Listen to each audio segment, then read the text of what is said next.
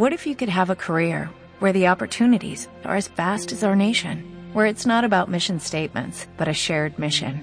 At U.S. Customs and Border Protection, we go beyond to protect more than borders, from ship to shore, air to ground, cities to local communities. CBP agents and officers are keeping people safe. Join U.S. Customs and Border Protection and go beyond for something far greater than yourself. Learn more at cbp.gov/careers.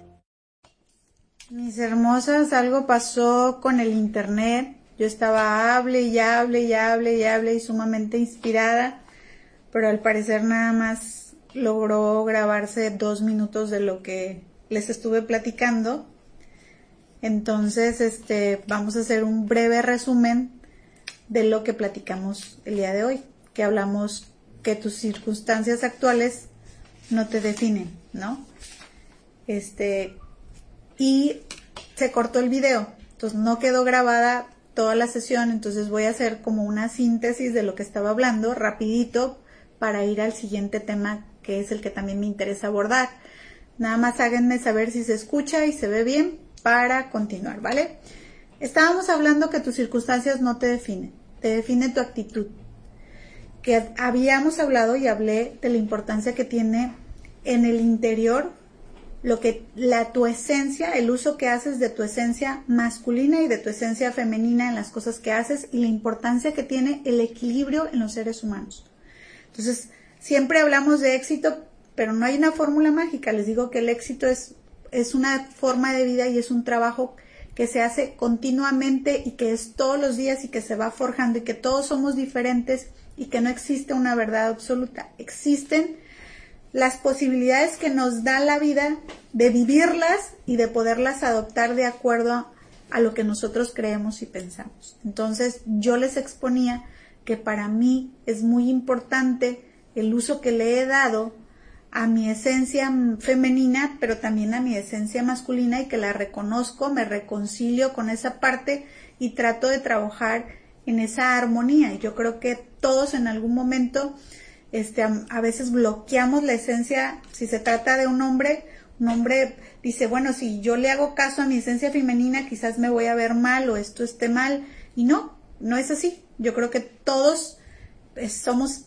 eh, eh, estamos diseñados de esa manera tan perfecta y por eso tenemos esa esencia femenina y esa esencia masculina porque la esencia femenina nos da la posibilidad de tener esa, ese amor, esa empatía, ese séptimo sentido, esa, ese sentido de, de ayudar a los demás y de dar lo que hace literalmente una madre por sus hijos y que somos madres con nuestros familiares, con nuestros amigos, con nuestros colegas, con nuestros socios y que también somos padres y cómo utilizamos esa esencia también femenina y masculina en nuestra vida cotidiana y que si hacemos y si sabemos hacer uso de esa de esa esencia logramos tener ese equilibrio y, con ese equilibrio de esa esencia sin irnos a ninguna de esas polaridades de una como a un extremo no logramos el poder tener también el equilibrio en nuestras decisiones y bueno este creo que esta es una base fundamental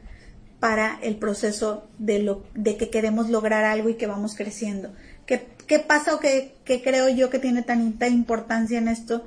Que nosotros cuando estamos en un trabajo de poder desarrollar algo, creando, innovando, desarrollando, emprendiendo, haciendo cualquier cosa, este, tenemos que tener la tranquilidad de que emocionalmente estamos como estables, ¿no? Entonces a veces desconocemos de lo que realmente estamos compuestos.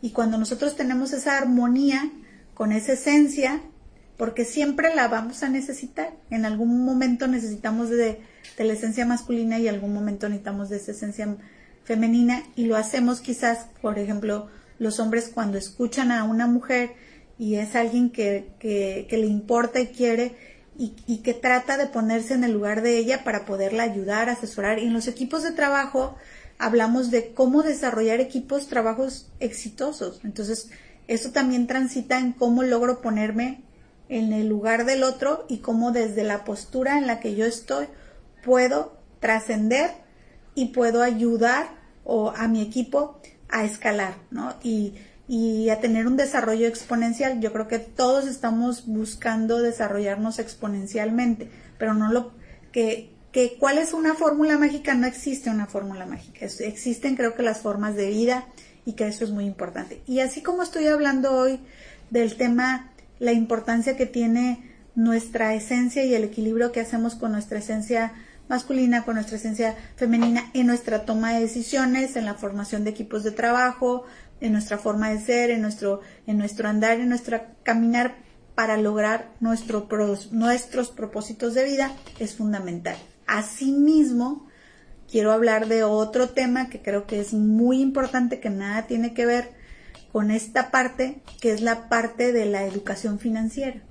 En México tenemos muy bajo el nivel de la educación financiera y no nada más en México, yo creo que en, que en muchas partes del mundo. Entonces, eh, ¿cómo llevas tus finanzas hoy? ¿Cuál es el proceso o el tratamiento que le das a tus finanzas? Mucho me han escrito en torno a, temas de, cómo saber utilizar, hablamos de siempre de, dinero, pero bueno, en, en, los negocios y en el tema del emprendimiento, siempre yo les digo, no esperen tener el dinero. ¿sí? El dinero es un, es un instrumento y en los negocios tenemos que saber utilizar, cómo utilizar ese instrumento y cómo tenerlo cuando se necesita y cómo el mismo emprendimiento nos va a ayudar a tener ese instrumento. Muchas veces no emprendemos, muchas veces no hacemos porque estamos esperando tener ese dinero.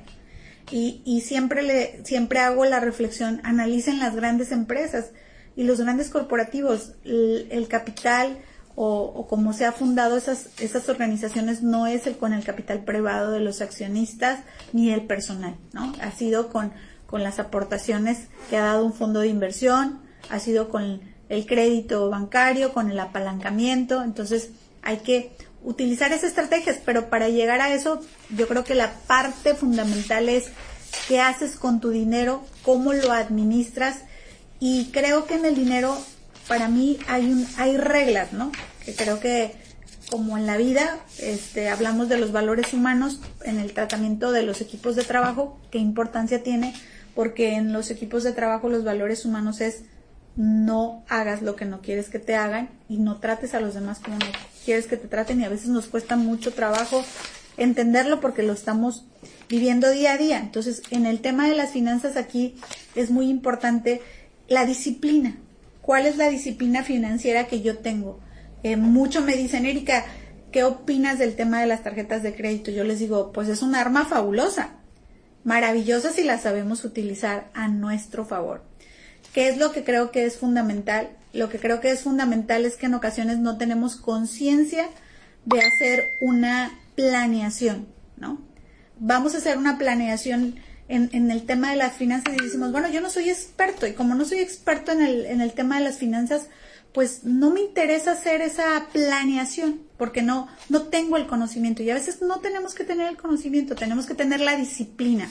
Y bueno, por aquí les voy a dar algunos tips. Y bueno, el, el tip número uno es lo más importante que puedas identificar cuál es la fuente de tus ingresos, de dónde provienen tus ingresos. Y yo siempre les digo, en esta vida, en estas circunstancias, hoy este, y más que nunca hoy ante estas circunstancias tenemos que aprender a nuestros, a diversificar nuestros ingresos, pero esto es prácticamente imposible. Cuando hablamos de diversificar ingresos es cuando ni siquiera hemos podido dar el paso a, a un emprendimiento. Y el otro día hablé de este tema y les comenté cómo iniciar un emprendimiento y, cuál es la base del emprendimiento para poder de ahí eh, evolucionar. Y hablamos que la primera parte del emprendimiento quizás es la comercialización, la compra y venta y bueno, por ahí van a ver el, el, videíto y lo van a poder identificar. Ahorita vamos a hablar del tema financiero, cómo me educo yo. Para poder administrar una empresa, primero vamos a ir a nuestras finanzas personales. Eh, ¿Cuáles son mis fuentes de ingresos? Lo ideal es que tengamos más de una fuente de ingresos. Y ya hablamos, acuérdense en videitos pasados, que todos los negocios son cíclicos y todos los negocios tienen un tiempo, un tiempo de ingreso y un tiempo donde no hay ingreso por la naturaleza de todos los negocios. Y, y, por hablar de uno, ¿no? De bodas, pues bodas no hay todo el año. Este, la incidencia, diciembre, en, el amor, en la fecha del, amor y la amistad, ¿no? Y, hay fechas muy recurrentes en las que todos los negocios tienen un comportamiento y, un, y un ingreso. Entonces, ¿qué pasa con los otros 12 meses, no? Entonces, es por eso de la importancia de la diversificación de la fuente de ingresos. Luego vamos a hablar específicamente, de hecho ya lo dejé por aquí en un video de cómo diversificar. Pero la parte aquí importante es qué haces con tus finanzas personales, cómo administras tus finanzas personales. Primero te dije, identifica cuál es tu fuente de ingresos. Si nada más tienes una fuente de ingresos en lo personal, está perfecto. Pero identifica del 100%, fíjense bien, tú tienes un 100% de tus ingresos. De ese 100%, cuánto estás dedicando al tema de tu manutención, o sea, de tus gastos fijos, de los que no cambian, de los que están ahí, de los que te impactan este quincena tras quincena o mes con mes, ¿no? Entonces, si tú tienes identificados tus gastos fijos y tú dices, bueno, yo de cuánto en relación de mi 100% de los ingresos, cuánto es mi porcentaje de manutención, cuánto es lo que yo gasto en, en, en, en, el tema de manutención. Y ojo, aquí hay que ser muy, este, muy objetivos y les voy a decir por qué. Porque hay pequeñitos gastos que se convierten en los gastos que nos hacen la fuga enorme de dinero. Y bueno, vamos a hablar de los gastos fijos. Vamos a empezar. El, el gasto de manutención, que es nuestra comida, lo que comemos, nuestra despensa básica. Yo doy un taller que se llama Economía Doméstica y ahí nos podemos dar cuenta, oiganlo bien, es, es increíble cómo puede variar el precio de la canasta básica desde un mercado a una tienda departamental y de una tienda departamental a otra tienda departamental por la segmentación de la tienda. Y les voy a poner un ejemplo. Tenemos Bodega Horrera. Voy a meter comerciales, pero es para que lo podamos entender un poquito mejor. Bodega Horrera está segmentado, o sea, está dirigido hacia un segmento, ¿no? Y ese segmento es clase media baja. Walmart está dirigido a otro segmento, es media alta. Y ustedes van a encontrar productos en el Walmart y van a encontrar productos en Bodega Horrera que son exactamente lo mismo, pero que creen cuestan completamente, el precio es completamente diferente. Ahora, aunado, vamos a hacer cuánto tiempo ustedes se llevan en ir a hacer la despensa, cuánto tiempo pierden. Ese día quizás pierden toda la mañana. Todo ese día que ustedes le dedican a hacer esa compra de esa despensa para distraerse, cuando es un día hábil, es un día que ya fue improductivo. Y me dicen, ¿por qué no te gusta ir a hacer a las compras al súper? Porque siento que estoy perdiendo el tiempo y estoy perdiendo el dinero.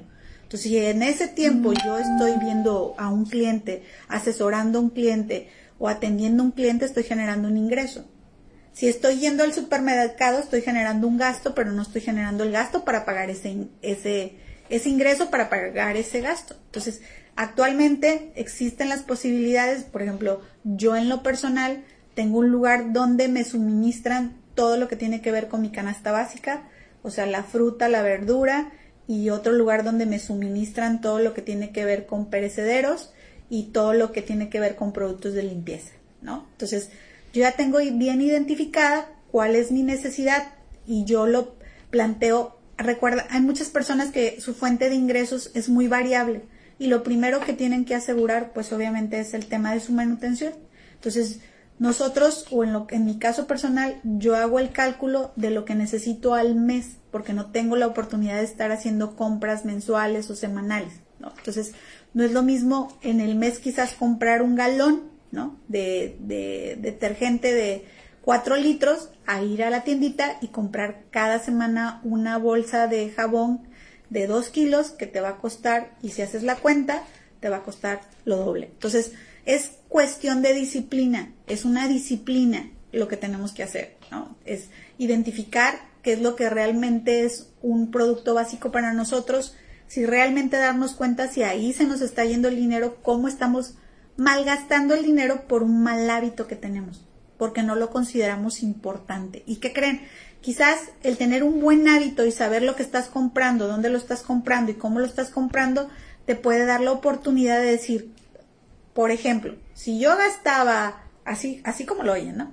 Si yo gastaba en el súper cinco mil pesos y administré mi compra, gasté tres mil, entonces ya ahorré dos mil pesos. Entonces con esos dos mil pesos quizás puedo hacer otra cosa en mi administración del dinero, ¿no? Entonces, durante 30 años en mi vida profesional yo les puedo platicar lo que hice ganando, no sé, obviamente el, valor adquisitivo va, va cambiando, pero lo a lo que les quiero llegar a compartir es que independientemente de lo que ganes, la regla es exactamente lo mismo y aplica exactamente lo mismo, a menor a mayor cantidad.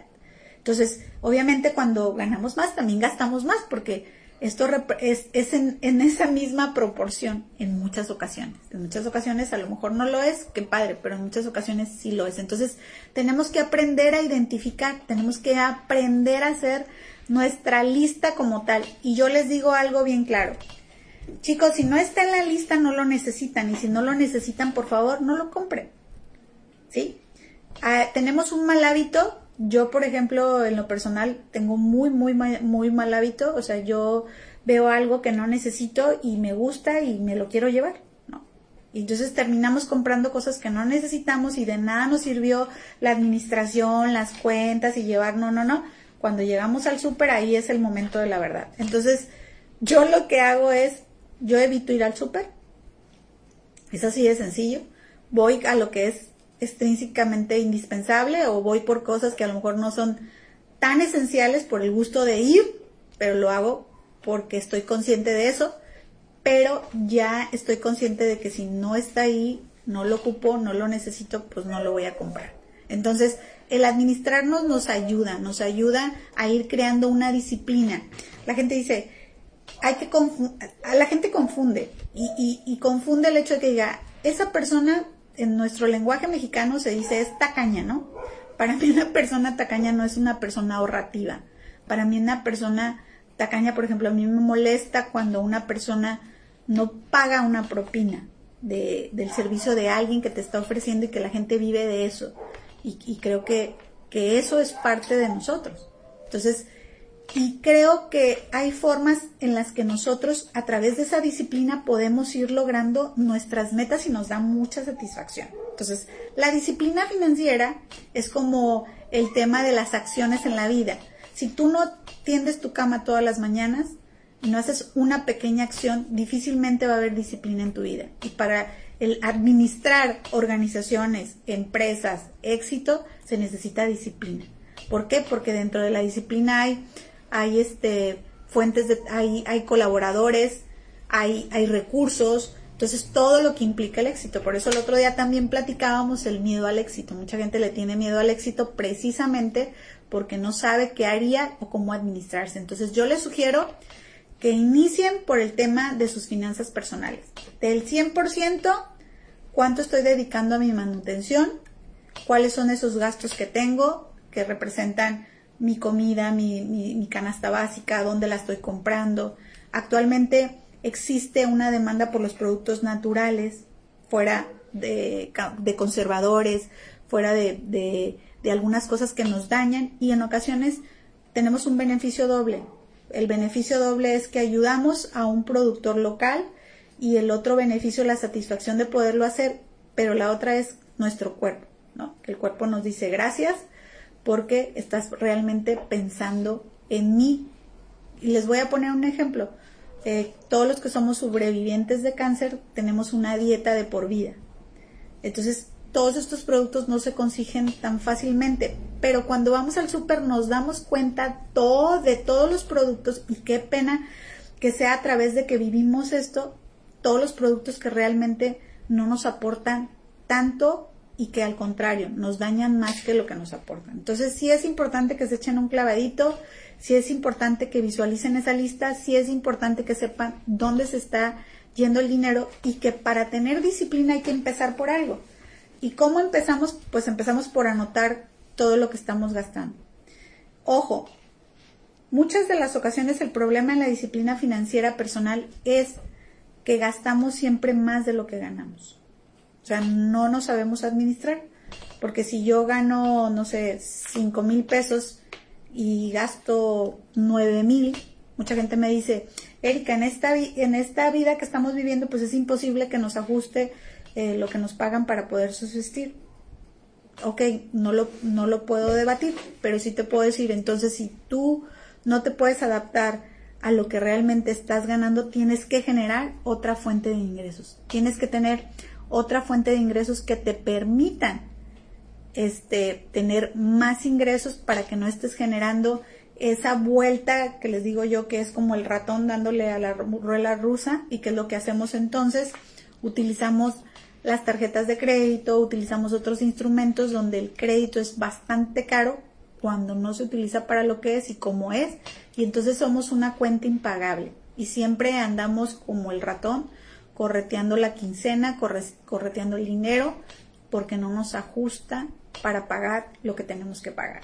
Entonces, ¿cómo podemos a través de nuestro sueldo de ese ser 100% tener pues los gastos de manutención, los gastos previsorios?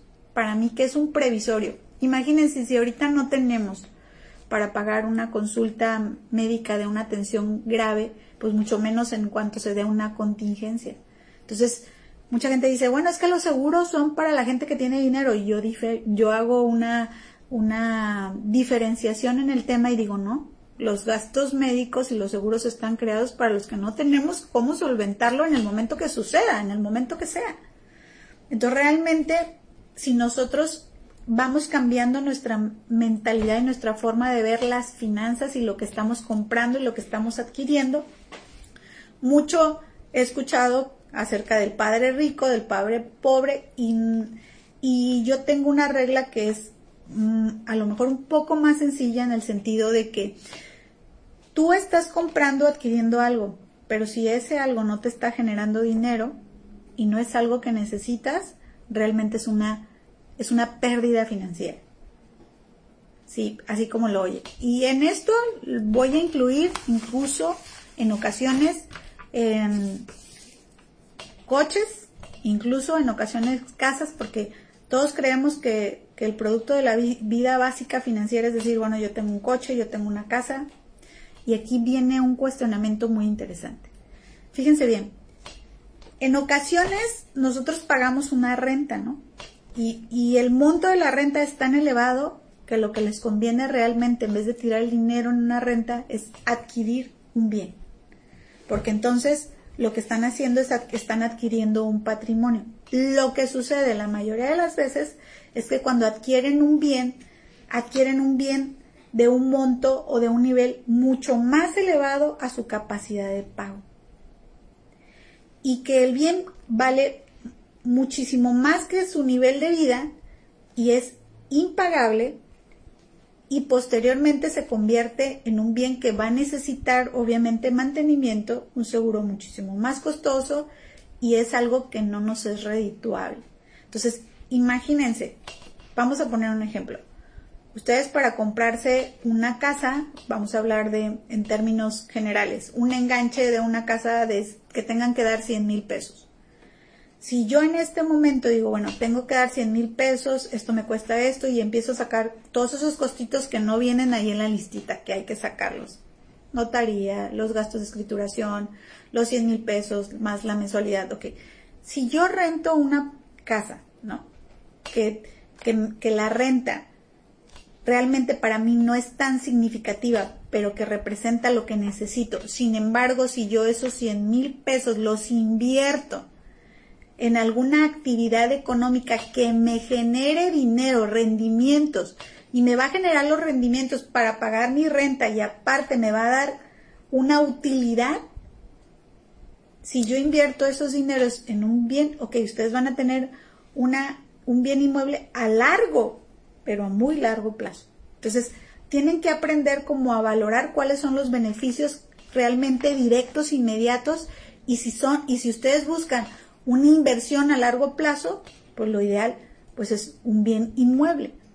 Pero recuerden que un bien inmueble que no se selecciona adecuadamente y que no produce dinero, se convierte en una inversión fija a largo plazo que no va a generar este recursos a menos que esta la vendas y ya puedas decir, bueno, aquí está la capitalización de ese ahorro. Entonces, tenemos que analizar y tenemos que hacer ese análisis realmente si esa propiedad es algo que realmente necesitas, si es algo que realmente puedes pagar y que si es algo que realmente te está impulsando a ir al siguiente nivel.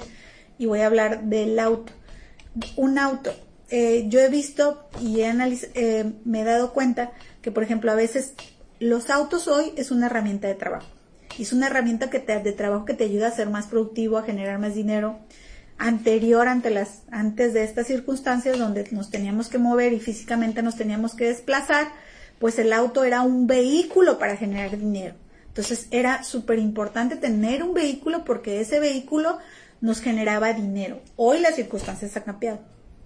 Entonces si tú tienes un trabajo donde hoy lo haces desde casa, tu vehículo para generar más dinero ya no es un auto, ya es un, un iPad ya es un mejor teléfono, ya son unos mejorados audífonos, ya es un mejor micrófono, eh, se ha modificado y, y a raíz de tener esa plataforma o esos instrumentos te va a permitir generar mayor dinero. Entonces hay que analizar cómo está estructurado nuestro presupuesto, cómo determinamos nuestras prioridades que representan un, qué es un gasto, qué es una inversión y que es realmente un costo fijo, que ese pues es, como lo dice la palabra, es algo básico, inamovible, pero hay que analizarlos detenidamente. Entonces yo les sugiero que hagan esa planeación y que inicien haciéndolo en una libreta. Este, hay muchas aplicaciones, les he pasado como bastantes aplicaciones, se las voy a volver a compartir que desde su teléfono lo pueden hacer. Entonces la aplicación lo que hace es que lo vincula con tu cuenta y entonces identifica todos los gastos que tú haces y al finalizar el mes te dice, eh, si entraron cinco mil pesos, los gastaste en esto, en esto, en esto, en esto, en esto. Y entonces ahí mm. puedes identificar dónde se está yendo tu dinero o cómo está tu dinero. En, unas ocasiones que he, dado el curso de economía doméstica, ha sido muy curioso porque en ocasiones muchas mujeres me dicen, Erika, a mí me pasa que salgo con un billete de 500 pesos y siempre regreso sin el billete, pero no me acuerdo que pagué y no compré nada. Entonces yo les digo, pues es que la situación es muy sencilla.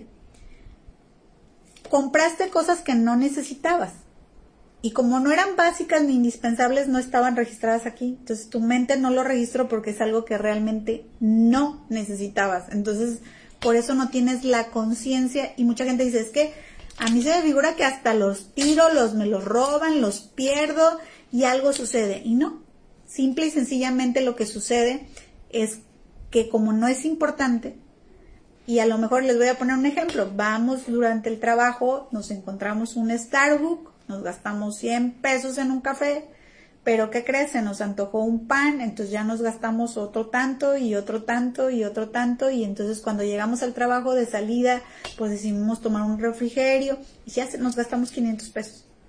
Entonces, tenemos que hacer la conciencia si realmente podemos hacer eso, o sea, si está en nuestro presupuesto poderlo hacer y tener ese gasto de esos 500 pesos o podemos administrar ese dinero que gastamos en una mejor experiencia donde tú conscientemente te gastas ese dinero en algún lugar donde tú lo decidiste, donde tú lo planeaste y al final del cabo pues finalmente te lo gastaste, pero lo disfrutaste y no te quedaste con la sensación de que ni siquiera supiste en qué gastaste ese dinero y el dinero pues se fue, desapareció. Actualmente vivimos circunstancias muy complejas y me dicen Erika ahorita qué podemos hacer. Lo mejor que podemos hacer o la recomendación que yo les doy es inviertan pero inviertan en diferentes fuentes de ingresos, inviertan en diferentes negocios, en pequeños negocios y si pueden tener varios pequeños negocios, háganlo porque ese es una, obtener una renta vitalicia. O sea, el, yo creo que el objetivo de cualquier persona es tener rentas vitalicias y que que esas rentas vitalicias pues las recibas por siempre. Entonces, cuando tú desarrollas pequeños negocios y, desarrollas otro y de otro y otro y otro y otro y otro, eso te permite rentas vitalicias. Entonces, la mejor manera hoy de poder decir en, el, en esta crisis que estamos viviendo es lo que ves. O sea, ahí lo ves materializado, lo ves materializado en el inventario, lo ves materializado en la empresa, pero sin embargo, si en este momento tú tuvieras 200 mil pesos, yo te, yo te aseguro que te los vas a gastar no vas a ver en qué los invertiste y no va a haber una tasa de retorno a esa inversión. ¿Qué quiero decir con esto? Bueno, si yo invertí 200 mil pesos, quizás esos 200 mil pesos mensualmente me van a estar dando 20 mil pesos y ese es mi retorno de inversión.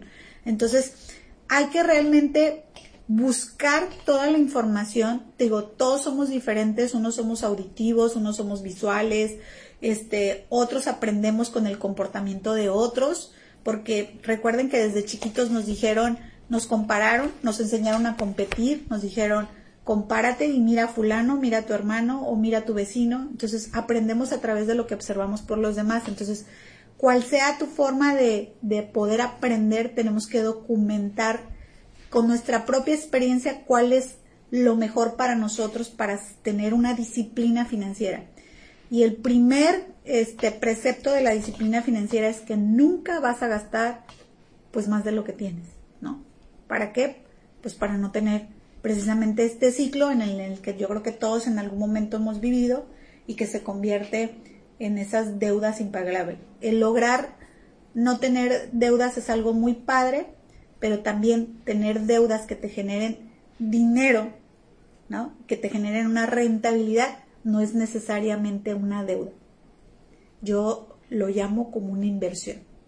¿sí? Entonces hay que, hay que poder identificar. Si yo voy a adquirir un crédito para pagar deuda, oiganlo bien, yo voy a pedir prestado para pagar deuda, para mí eso es no es una inversión. Eso es lo peor que puede hacer alguien. Es muy diferente, por ejemplo, cuando ya entramos en un círculo vicioso y hay personas que tienen tarjetas de crédito aquí, terceras tarjetas de crédito aquí y, traen un chile, guacamole y pozole y no saben administrarse, yo les digo, unifiquen unifiquen todo. ¿Qué es lo que yo les recomiendo hacer cuando traen problemas financieros? Vayan a una caja de ahorro, este, unifiquen todas sus deudas en una sola, por ejemplo, en la caja de ahorro, que la tasa de interés es mucho más accesible y que ustedes por trasladar las deudas les van a bajar esa tasa de interés. Entonces ustedes transfieren ahí esa deuda, se quedan con una sola deuda, le pagan a todo el sistema, no sé si cinco, yo he tenido clientes que han tenido 10 diferentes fuentes de financiamiento y los intereses están por los cielos. Entonces los pagan, se quedan con una sola deuda, la cual va sobre saldos insolutos y la tasa, de acuerdo a ustedes a su cumplimiento y todo, va disminuyendo. Es muy importante cómo fijan ustedes los créditos. Muchas veces la gente dice, ay, qué padre, yo puedo hacer pagos anticipados, pero ¿va a dónde? ¿A intereses o va a capital? Entonces, lo ideal es que cuando tú pactaste en un crédito, quede establecido que la tasa es fija y que los abonos se vayan directo a capital. Eso es lo más importante. Entonces, si tienen este problema, pues unifíquenlo. Y entonces se concentran en esa deuda y, se, y buscan las estrategias para ir bajando esa deuda, difieren el plazo y entonces eso les va a poder sentir esa libertad financiera de decir, lo estoy haciendo, lo estoy logrando, funciona y vamos, vamos, vamos y vamos avanzando. Entonces, la importancia de la disciplina, de la, de la educación financiera personal repercute de manera sustancial, de manera imperativa en las empresas y en las organizaciones. Yo cuando me toca observar ciertas cosas en las organizaciones, observo la administración personal y se ve reflejada en la administración de la organización. Entonces, dense cuenta de esto. Lo que hablábamos hace rato, si no tenemos la capacidad de tender la cama, pues muchísimo menos vamos a tener la capacidad de atender o administrar todas o una serie de tareas. Entonces, ¿Qué es lo que tenemos que hacer? Es darnos cuenta qué es lo que tenemos. Y con lo que tenemos es adaptarnos. Y esto es, eres congruente con tu nivel de vida económica, o sea, tienes el nivel de vida que puedes pagar, porque muchas veces tenemos un nivel de vida que no podemos pagar.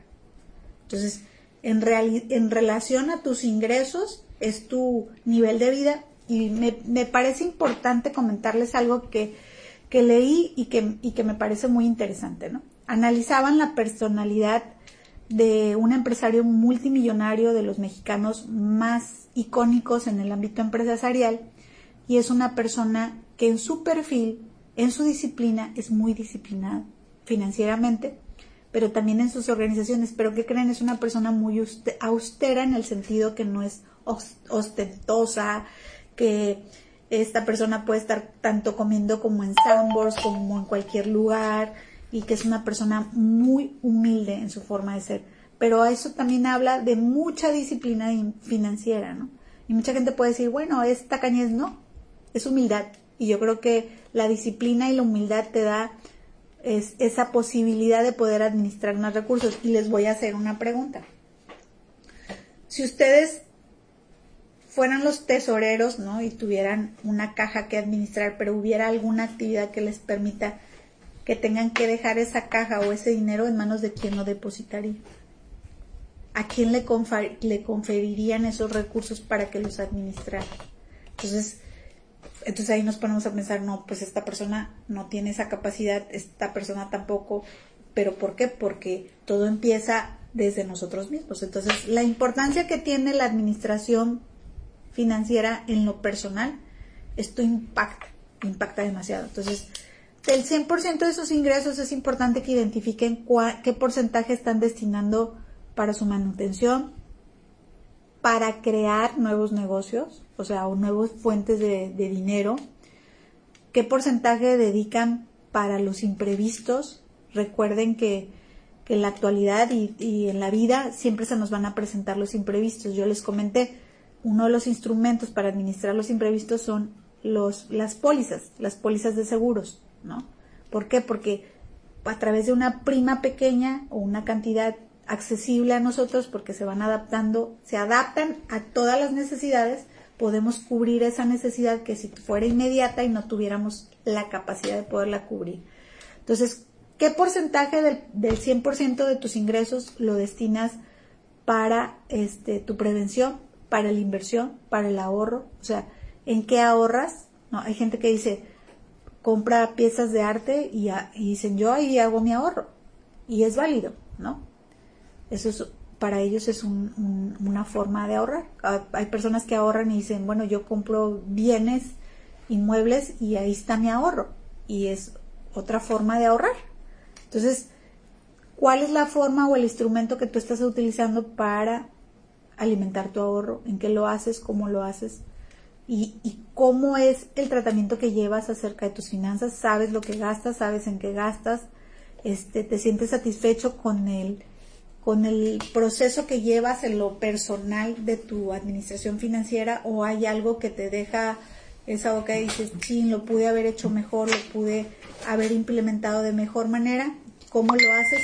Y pues definitivamente tenemos que hoy facilitarnos la vida y a través de las herramientas podemos hacerlos. Hay muchas herramientas financieras, como les comenté, muchas apps donde ustedes pueden checar en qué gastan, cómo lo gastan y cómo se está administrando o cómo ustedes están administrando todo ese dinero. Y eso les da una visión mucho más amplia de lo que están haciendo. Entonces, este, me preguntaban acerca de qué pienso eh, actualmente del mercado digital financiero, ¿no? Entonces, bueno, eh, creo que hay mucha inestabilidad en el tema financiero y que es muy importante que cada quien pueda asumir la responsabilidad que quiera, pero también esto implica una consecuencia. Entonces, si yo no sé trabajar, por ejemplo, eh, hay personas que, que, no conocen cómo opera la bolsa y quieren invertir, pero no tienen ese conocimiento, yo creo que, no lo recomendaría. Entonces, si las personas saben y conocen y buscan fuentes e instrumentos financieros que les dan más seguridad. Actualmente en la bolsa de valores existen muchos instrumentos que nos pueden dar la seguridad de una inversión que no sea de alto riesgo.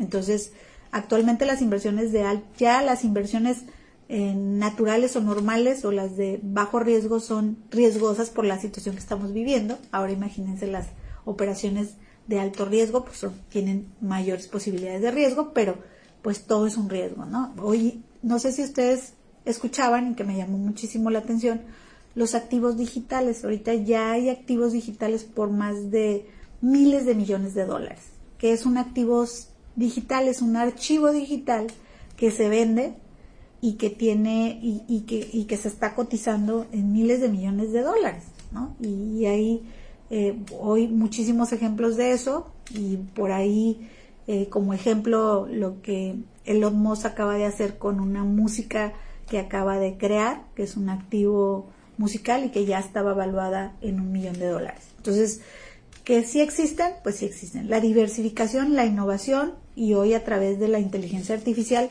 también los instrumentos financieros se están diversificando. Hoy Walmart anunciaba que transformaría toda su estructura, toda su infraestructura para ofrecer servicios financieros. Y pues imagínense, ellos atienden más de 5 millones de personas al día en todas sus este, sucursales, entonces tienen esa capacidad y más. Entonces hoy la, la, las, los instrumentos financieros están innovando y hay y, están transformando la manera también de generar dinero. Entonces, a medida de que más este podamos conocer, más nos podamos informar y más podemos estar actualizados en ese tema, pues más oportunidades tendremos de diversificar nuestros ingresos. No sé si les haya servido la información, no sé si tengan algún comentario. Miche, ¿me ayudas a ver los comentarios? Es que no me aparecen. Es que luego me escriben comentarios, pero algo pasa que yo cuando los, ahorita que estoy transmitiendo no los puedo ver. Ya cuando termina, finaliza la, eh, emisión los puedo ver y los contesto y contesto todos los comentarios. Y me han mandado muchísimos mensajes acerca de todo lo que estamos compartiendo y lo hacemos con muchísimo gusto y ahí van a encontrar muchos videos donde podemos, donde estamos compartiendo desde nuestra perspectiva y sobre todo desde nuestra experiencia porque lo hemos vivido. Tenemos 30 años en el ámbito empresarial. Actualmente dirigimos siete organizaciones diferentes y eh, nos encanta compartir, el poder compartir con ustedes algo que pueda ser de utilidad y que los pueda ayudar a, a superar, a inspirar, a modificar. Carla Villafalso dice, compartan sus proveedores, por favor. Luz Francisca Mesina dice, muchos saludos, hermosa, fuertes abrazos. Gracias. Rubí López, excelente información, muchas gracias. Gracias, gracias. Ah, ok. Bueno, pues déjenme sus comentarios y háganme saber si la información que les he podido compartir, compartir el día de hoy ha sido de utilidad y en qué más quisieran saber, qué más les interesaría conocer y con muchísimo gusto este les preparamos la información y se las compartimos. Lo que yo les estoy compartiendo no es algo que leí, es algo que nosotros lo hemos llevado a la práctica en estos 30 años y trato de compartirles lo mejor para que no cometan los errores que nosotros cometimos, pero sobre todo, ¿saben qué? Para que ustedes se den la oportunidad de averiguar si eso es cierto, no me crean, vayan, indaguen, háganlo, este, y se van a dar cuenta la importancia que tiene de que lo vivamos y que nos atrevemos a hacerlo. No existe el fracaso, existe la oportunidad que tenemos de aprender todos los días, no existe el no lo logré, no lo conseguí, eh, existe la palabra hoy tengo la oportunidad de hacerlo de diferente forma. Entonces, si ustedes apartan esas limitaciones que no nos permiten seguir avanzando, van a tener mayores satisfacciones. Y recuerden que de aquí, pues no nos vamos a llevar nada más que la satisfacción que hay aquí de poder lograr, concretar nuestro propósito de vida, nuestras metas y de poder disfrutar este viaje que es llamado vida y que todos los días nos ofrece una evolución y un cambio constante. Entonces, ¿hay algún otro comentario? Perfecto. Pues me despido, les mando un abrazo enorme y espero que quede grabada esta sesión. No, me dice Michelle que me aguarde un momento. Es que está atrasado. Ah, ok. Me dicen que la transmisión está atrasada. Ok. Entonces, ok, ya. Perfecto, les mando un abrazo enorme, un besote y recuerda, ¿dónde quieres estar? Tus circunstancias actuales no te definen. Y otra frase que me encanta es el mundo te necesita a ti, de tu imaginación, de tu valor, de tu mano, de tu mente y de tu corazón. Éxito para todos. No me deja cortar.